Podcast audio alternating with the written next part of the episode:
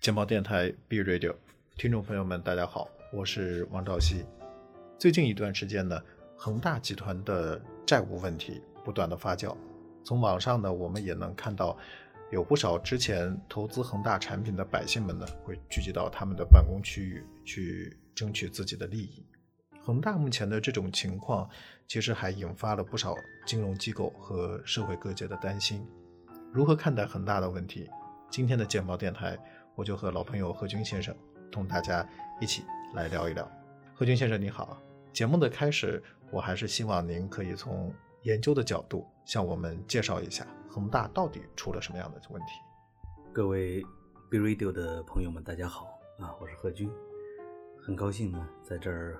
和大家分享一些看法。呃，赵熙刚才讲了，这个恒大呢最近是市场上呢关注的一个热点。那么关注恒大的呢？不仅是市场投资机构，也包括很多老百姓，因为恒大是做房地产的嘛。他除了做房地产的话，过去还搞过体育。另外呢，他也涉足了一些金融类的一些这个产品。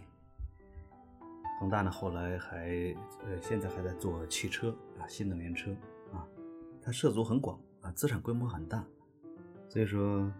呃，金融监管部门的话。对恒大的话也很关注啊，恒大呢有一万多亿的这种资产，也有一万多亿呢，将近两万亿的这个债务。对于这么大一个这个企业的话，它现在出现这种债务危机的话，可以说是从上到下啊，从监管部门到老百姓啊，到投资这种机构到银行，大家都很关注，因为呃从这个恒大的这个。规模来讲的话，它的如果债务的危机的话，如果一旦爆雷了，那么呢，它是它的影响面会非常之广的，呃，不排除呃引起一些市场，还有金融领域，还包括社会层面的一些风险的问题啊，受到这个高度的这种关注。那么恒大的这个问题呀，从这个背景来讲的话，它的核心的问题呢，还就是就是债务。在这里头的焦点呢，呃，我个人认为还是流动性出了问题，就是它的债务的规模很大啊，那么现在处于一个偿债的一个呃高峰期，呃，再加上现在房地产调控啊啊各种市场的环境不好，那么它的这个流动性的话开始逐渐的紧张，那么流动性的问题就引发了市场的这个担心，市场的担心呢，又会演变成了这个。呃，市场对恒大融资的这种警惕，在大家这个共同的这个收缩之下，那么恒大呢，它现在它的融资呢非常困难，这进一步的加剧了它的流动性。所以说这时候呢，就使得他处于一种呃非常艰难的一种处境之下。这大概就是简单的这个呃它所面临的关键问题啊。那么如果从这些他的债务问题、流动性问题这个。从怎么产生的，那个说起来那就话就长了。嗯，呃，您刚刚提到了一个他的还债的问题，其实我就想到了之前一个还债的，也是跟房地产相关的，就是万达的董事长王健林。嗯，大概是在我印象中，如果没记错的话，应该是在二零一六年的前后，万达是被爆出了欠款了四千个亿，嗯，这样的一个规模。一度呢，这个社会上也认为王健林要完了。对于这些房地产大佬，社会对他们总是不是那么的宽容。一旦出现了问题，总是觉得他要完。不过的话呢，这么些年过去了，我们似乎也感觉到万达现在逐渐的在进入一个正轨。这一次的许家印也好，是恒大也好，他们最后的这种处理的方法，是不是跟万达之间有一些区别呢？恒大和万达的在这个债务方面啊，虽然他们的情况有所不同，但是呢，做一些比较，我觉得还是很有必要的啊。呃，万达呢，它是在就像你刚才讲，从这个一六年开始出现这个一些危机的信号，当时呢负债的话是四千多亿，那这个规模比现在恒大的规模要小很多啊。嗯如果按照市场上传说的，那它的债务呢接近两万亿啊，一万九千多亿。那么这个呢，就是王健林当时的这个债务的四倍多，将近五倍了。所以说，这债务的规模是一个方面，规模的大小，它是数量级的这种差别，对于这个救助来说是影响非常大的。第二个呢是万达和恒大呢，它所处的这种市场环境不同。从二零一六年的时候呢，那时候的话，这个万达这个发现自己有危机的话，是因为也是跟政策有关系。因为在那时候，在二零一二年之后，呃，万达呢就开始大规模的投资海外，啊，在美国，在澳大利亚，在英国，啊，还有在这个什么欧洲的其他的这种国家，很多国家，它有自己的这个投资。我记得当时万达在哈佛大学有一次演讲的时候，别人问过他，这个海外投资这么多，当时有人呢认为他这个海外的投资呢，就是把资产在海外形成了资产，但是把债务呢留给了国内。这个有人提出这种质疑，王董事长当时还是在正在兴头上嘛。这些作为民营企业，他们赚的钱应该是说想到哪里投资就在哪里投资 啊。这当然从道理上来讲是不错的啊，但是呢，现实的情况呢比这个复杂。后来这个我记得在一四年、一五年，呃，我们中国的政策呢就开始调整，不是像过去这样鼓励这个对外投资，就开始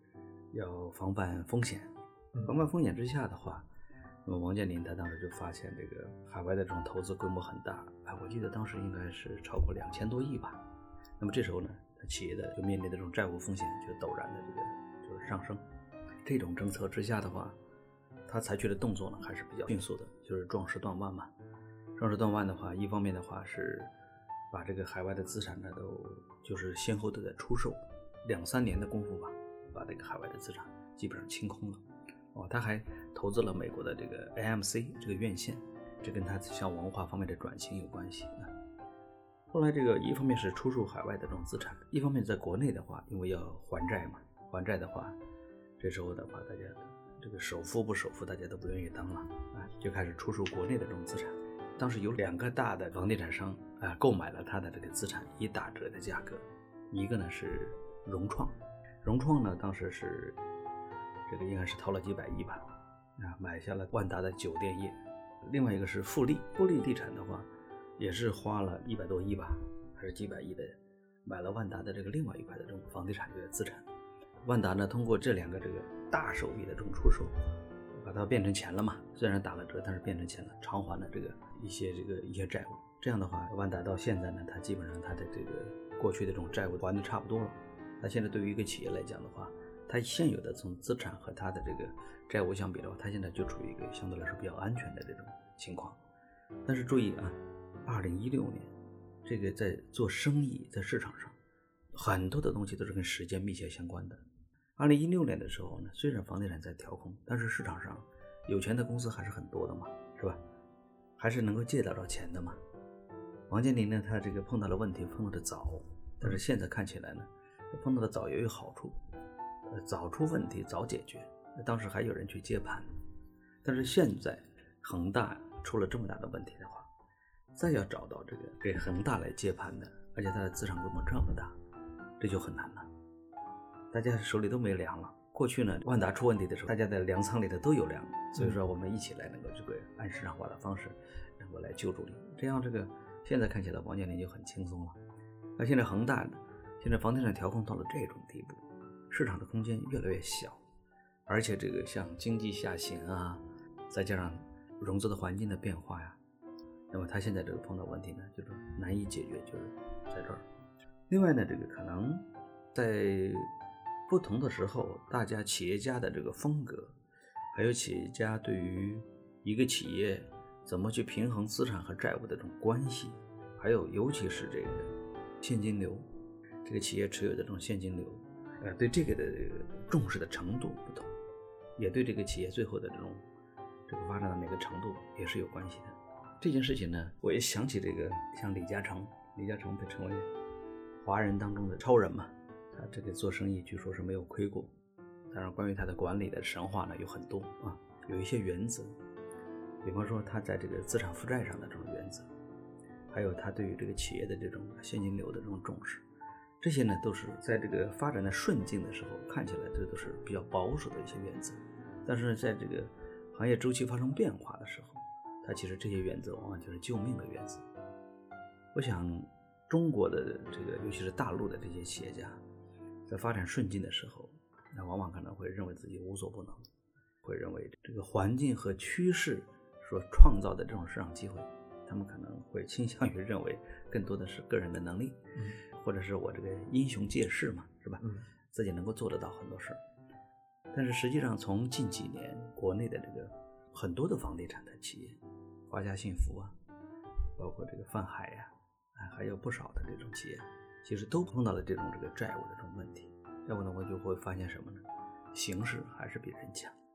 所以说，这个对比万达和这个恒大呢，我们会发现，在这种时机呀、啊、呃形势啊、环政策的环境啊、市场的环境方面，都是有有差别的。结论呢，也是显而易见的。那么恒大现在所面临的这个问题比万达要严重，面临的环境不如万达当时的这个那么有利。那么现在显然，它解决问题、希望摆脱困境的这个难度，也要比当时要要大得多。其实债务的问题在中国有很多，包括地方政府他们也有一些债务，但是我们发现就是近几年越来越多的是这种民营企业出现了债务，房地产商出现了债务，像恒大呀，还有包括您刚刚聊到的这个万达，您觉得这种现象已经有了几个比较典型的一个例子出来了？您认为这个后面会有大批的这种民营企业的债务的风险的存在吗？现在？这个问题呢是一个很好的问题啊，就是关于中国的债务问题。我个人觉得，中国的这个债务问题啊，是中国经济的这个内在问题的这个非常严重的一个问题。在中国的这个债务结构当中啊，中国的企业债务是最严重的。过去我看过一个数字，呃，有机构研究过，就是这个中国的这个企业他们的这种债务水平，是中国 GDP 的百分之一百五十吧。啊，这还是好多年前的这个数据。在中国的这个债务的构成当中，企业债务是最大的，其次是政府债务，然后是居民债务，这三个债务部位嘛。你像美国的债务不一样，美国的政府呢，虽然它欠一屁股债，现在马上快联邦政府债务快超过三十万亿了。嗯，啊，美国的这个老百姓的话，啊，似乎呢他们的债务也很多，是吧？但是这里头有个误区，就是美国的老百姓的这个他的资产。和他的债务的这种关系，他们很多的这个资产是投在资本市场的，嗯啊，所以说这个你在统计的时候，如果考虑这些的话，美国的这个老百姓的这种债务水平没有那么高。还有一个呢是美国的企业，美国的企业呢，他们的债务水平相当的良好，说白了都是赚钱的企业，都是很赚钱的企业，都是拿着很多现金的企业。你像苹果呀、亚马逊啊，嗯啊这些美国的这些出名的这种大公司的话，优秀的公司。他们手里的这种钱非常之多的，你像苹果手里有几千亿美元的现金，或者是现金等价物，这个就是随时可以调动的。它这个就是属于赚钱赚多了。巴菲特的这个投资的公司也是如此。你看这个世界五百强当中，世界五百强当中的这些公司，中国的这个世界五百强的公司呢，似乎都超过了美国，但是这只是按照营收的规模一算，这个债务还有这个企业赚不赚钱，中国的很多的企业呢，其实都是那个。就是皇帝的新衣就露出来了，他很多亏债务都很多，不赚钱，那这种公司有什么用啊？所以说，中国的企业的这个债务呢，是呃是一个很大的一个问题。当出现危机的时候，啊，这个它的这种抗风险的能力，呃，也是存在很大的问题。企业尽管干的行业不一样，但是从这个资产负债，从这个信用来讲，其实这个本质上都是一样的。你借了多少钱？你赚了多少钱，嗯，是吧？还有你的融资的能力如何？中国企业这方面呢，我觉得是这个虽然规模很大，但是问题还是很多的。在中国的企业当中呢，你刚才提到民营企业的这种债务呢，似乎是特别的这种突出。我理解呢，这跟两个方面的原因有关。第一个呢，是民营企业的这种融资的这种环境和条件，它不如国企。第二个呢，是出了问题之后。民营企业的话，不会得到国家那么多的这种帮助。你像这个，呃，最近几年啊，呃，一些地方，一些算是地方的国企吧，啊，出了问题。比方说像这个河南的啊永煤，这是地方国企，它去年债务违约，那么整个河南省呢会倾自己的这个全省之力来救它。像山东烟台的这个恒丰银行，还有内蒙的这个包商银行，包商银行，这些银行的话，因为有地方的这个在这里头，你可以把他们看成是地方的国企。他们出问题之后，这个本地的这个政府，还有这个像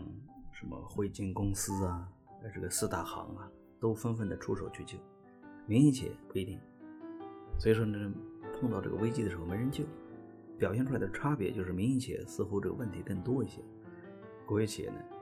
呃，它的这个问题少一些。实际上，跟它背后跟这两个原因有关系。呃，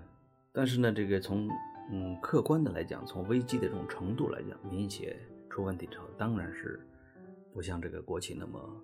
有条件去来来实现这种救助，所以说他们的问题呢也是更大一些。地方政府呢，还有一些国有的金融机构的话。他们对民营企业的这种债务问题的话，他们也会关注，因为这些民营企业在他们本地是龙头，有很大的这种商业的这种存在，还有很多的银行对这些金融机构有贷款、有融资。如果它倒下的话，它会引发这个当地还有包括金融市场的一些风险。所以说这时候呢，呃，他们也很关注，这些都是这个，呃，都是在中国现在是问题呢是越来越多。这个我觉得我们现在要注意的一点是什么呢？啊，就是从这个公共政策的角度来看的话，民营企业也好，国企也好，这个企业呢，他们有债务的负担，他们的流动性不行，啊，他们可能出现暴雷，这个呢都不是什么新闻，也不应该是问题的这种关注的焦点了。现在我们要关注的是什么呢？就是如果这些风险持续的去爆破、暴露，影响会很大，这时候怎么办？嗯，啊，政府和市场我们该怎么办？这方面我觉得是是需要这个特别认真，也是特别迫切的需要考虑的。对，就是您其实是说了我下一个问题，其实是就像您刚刚讲的，呃，其实债务问题现在在中国其实是不可以回避的，所以类似于像这个恒大所出现的这样的一个债务危机的话，那未来的话，从公共政策的角度来说，应该用哪种态度去应对它，才能避免这次恒大所爆发出的这种。群体性的非常不好的这种影响。现在的这种债务问题呢，风险越来越暴露，而且这个规模越来越大。我觉得从这个政府来讲，呃，需要考虑到未来怎么办，怎么应对，啊，怎么收拾这些这个烂摊子的问题。对啊，我觉得首先一点吧，应该防范局部的风险变成整体的系统性的风险，防范这种来自于实体的。这种经济的这种风险，演变成系统性的这种金融风险。所以说，在国家强调的呃三大攻坚当中，这个排在第一的就是防范风险。防范风险当中，核心的呢又是系统性的金融风险。这一点，我觉得在未来很长时间之内都是要去坚持的。这个呢，防范风险既要成为这个我们这个工作任务的这个最重要的一个任务，它是一个优先级的目标。也应该成为今后工作的一个导引，啊，就是一定要把这个要要控制住，这是一个。第二个呢，我觉得应该客观的评估这些风险产生的原因，还有风险这个爆破之后的这种影响。我们一直在这个中国防风险的问题上呢，我们跟有一些政策部门的这种看法不同。你可以看到这几年来，在这个防风险的这种大旗之下。呃不少的监管部门的这个官员，天天都在喊要防范这个黑天鹅、灰犀牛。他们谈这个黑天鹅、灰犀牛的话，他们不是这个从这个预防啊、缓解的这个角度，嗯，而是说我得给它抓出来，我得把它杀掉，就好像这个人人都拿着把大砍刀，在中国市场上到处找灰犀牛，找到灰犀牛我就得把你给搞死。我觉得这种思路呢，这种出发点是不对的。呃，如果是从部门的角度，嗯，你比方说从银行啊，或者是什么这个金融机构的这个风险防范，你的责任就是防范风险，是不是？但是如何去做防范风险，或者是碰到这种风险比较普遍的时候，你应该怎么做？是这个一股脑的把这些炸弹、潜在的这种定时炸弹都引爆啊，还是说一个一个精准的去拆弹？这是有重大这种差别的，这也是指导思想的不同。我个人认为。我们应该是精准的拆弹。拆弹的这个最终的目的啊，你是要使得它不爆破，对，不要爆炸，因为爆炸之后就会引起这个风险。对，哎，把它的风险解除，这个对企业的风险也是一样。企业的债务，每个企业都有债务，不同而已，是不是？嗯，这个债务什么时候会变成炸弹呢？当你资不抵债、流动性短缺的时候，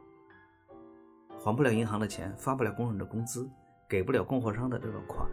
你承诺的金融产品你偿付不了，这种时候它就会爆炸。对，但是呢，如果它一直能够维持着这种现金流，维持着它这个账上能够去循环运转，这时候呢，它就不是一个现实的炸弹。而只是一个潜在的风险。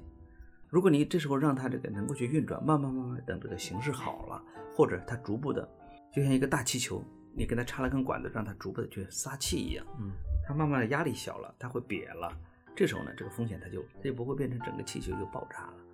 我们的目标是什么？我们不同的目标，不同的看法，我们对应的手段是不一样的。呃，所以说我觉得这是，呃，我想讲的是第二点。就是如何看待这些风险，如何去做，你的这种策略是什么？不要去集体引爆，尤其是莽撞的去引爆，嗯，要精准拆弹。啊，这是第二点。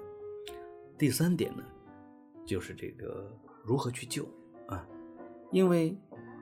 这个你可以说他是民营企业啊，他赚钱的时候没想到政府啊，是吧？那么现在为什么他这个出问题的时候要政府要帮忙呢？那政府呢，它本来就是这个市场之外的看得见的手。呃，当市场出现危机的时候，其实中国政府、美国政府都会出来救市场，大家做的方式不一样。政府呢，他考虑的更多的是公共的事务，比方说一个市场性的风险爆破了，它这引发成了社会问题，它就会对政府有影响。因此呢，对这个企业的这种债务的问题呢，在目前中国的这种现状之下，解决这些债务的危机，政府是不可或缺的重要的这种角色。这时候呢，你为什么能够对国有企业你是那么倾尽全力去救，是吧？那民营企业有些有系统重要性的这种民营企业的话，其实也需要考虑这方面。嗯，当然你在救的过程之中，根据债务的情况，你投入了多少啊？你今后的话，这个在救的时候呢，也要去兼顾这个政府的这种这个我这个救助的这种资金的成本呐、利益，是不是？甚至包括什么救完了之后，这个民营企业家出局，啊，这都是没问题的。但是呢，政府要的是一定是要的什么？这个金融的大炸弹，不能系统性的引爆。所以说，这时候呢，这个政府的话，中央政府也好，地方政府也好，这时候呢，还是要本着这个解决问题，避免出现这种系统性的这种金融风险这个目的呢去做事。其实，对于这种中国的这个企业，它这种潜在的这种风险出现这种破产呐、清算呐这种风险的话，我们在很早之前我们也研究过，在应该有三四年之前，我们就提出一个建议。考虑到这个企业的这种债务的风险呢，金融的风险，它逐步在增加。中国的有关部门的话，应该去设立一个战略性的一个基金。这个基金呢，它就像这个所有的保险机构成立一个保险类的这种基金一样。啊，像银行其实也，他们也交一部分这种钱，就是成立了一个基金。这个基金就是干什么的呢？当这个行业之内有机构出现这种问题的时候，我们拿这个基金来救助。我们过去提的建议呢，就是说。面对中国这种企业的这种，呃，资产的负债的这种情况的话，应该去建立一个这种战略意义上的这种基金。这个基金的规模可能会很大，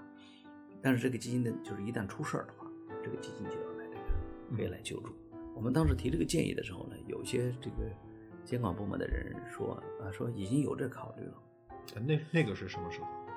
那个也是，我想得有四五年前吧。啊，哎，四五年前。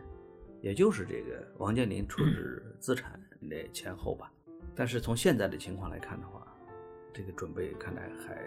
不是很够，哎，还不是很够，或者说大家对这个风险的这种影响的这种认知，嗯，这个层次上是不一样的，或者是规模上是不一样的。那么现在你像碰到像类似于恒大这种事情的话，你缺乏这种救助基金的话，你让谁来掏钱，是吧？地产商大家都没有余粮，谁来救助，是吧？过去你看这个恒大呀，还有什么这个万达出事，或者其他的这个地产商出事的时候，这过去苏宁电器还得掏出钱来去给别人，结果现在苏宁电器也也出现问题了，现在恒大也出现问题了，他的钱还还不了了，他就会产生这种连锁的这种这个反应嘛。这个问题呢，现在是非常的这个紧迫。其实解决这种思路呢，就像我刚才说的，还是各方力量啊，市场的、政府的、中央政府或者地方政府的，还是要本着这个什么，不把这个系统性的这个大炸弹不把它引爆，还得救，还得这个采取某种方式去救。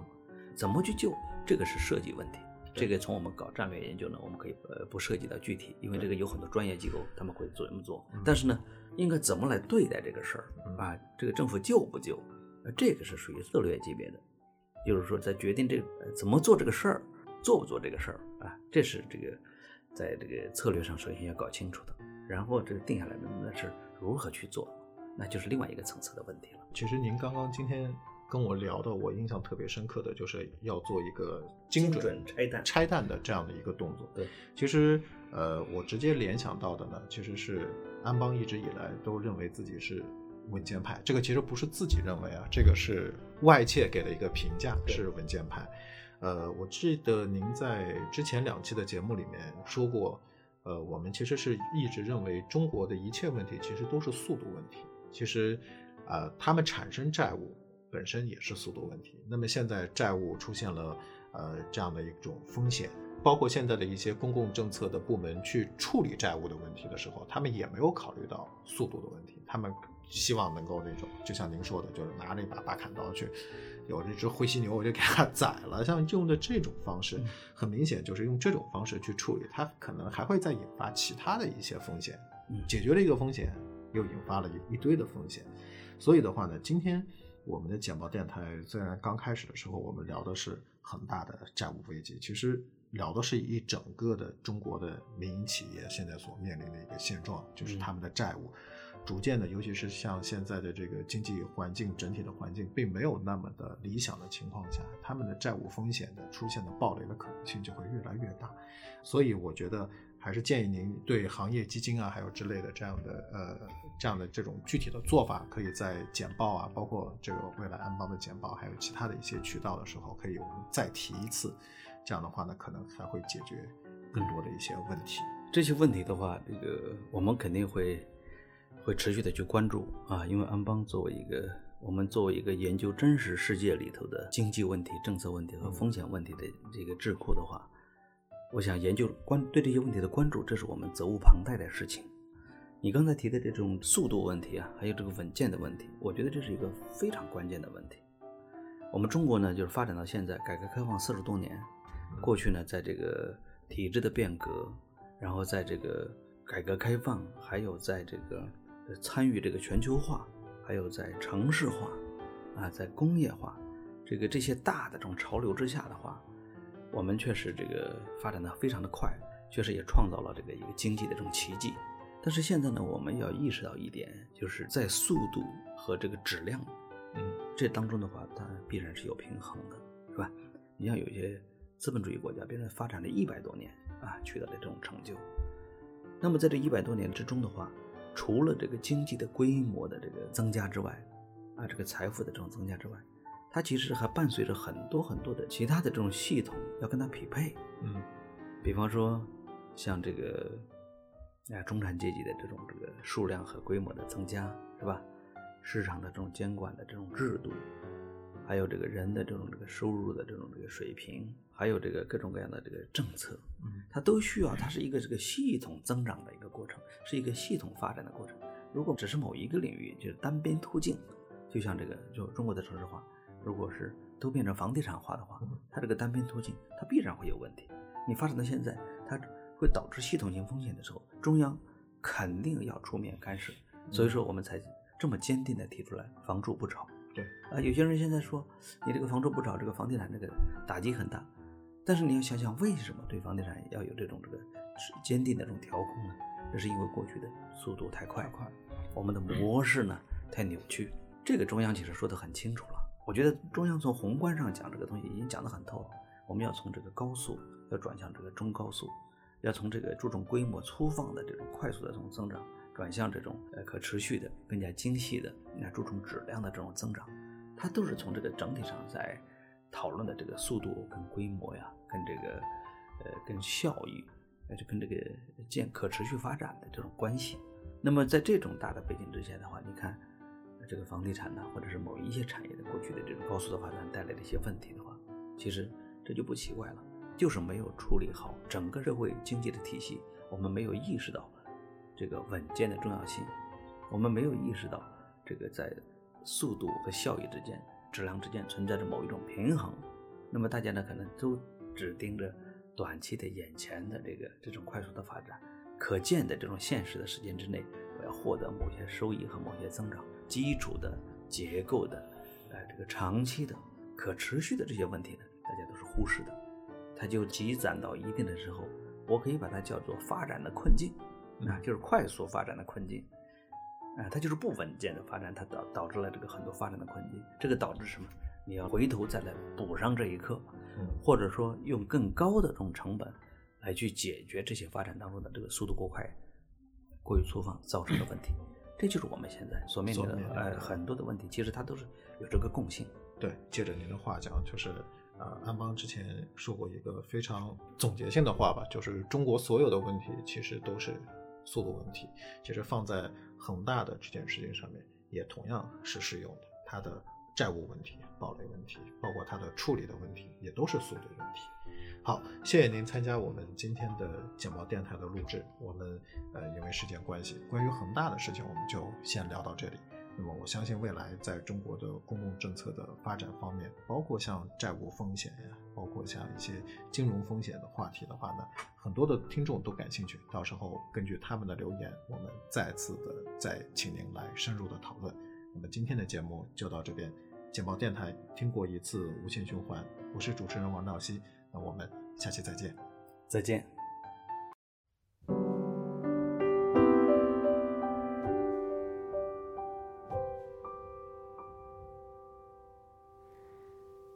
What should I call this happy madness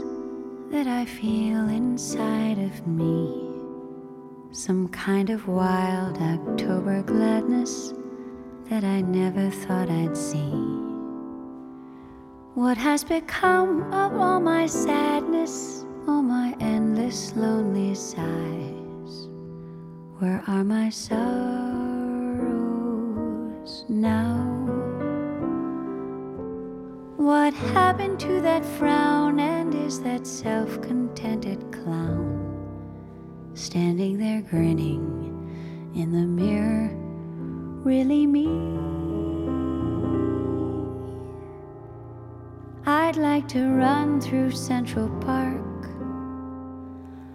carve your initials in the bark of every tree I pass for everyone to see. I feel that I've gone back to childhood and I'm skipping through the wildwood, so excited that I don't know what to do. What do I care if I'm a juvenile? I smile my secret little smile because I know the change in me is you. What should I call this happy madness? All this unexpected joy that turned the world into a baby's bouncing toy. The gods are laughing far above. One of them gave a little shout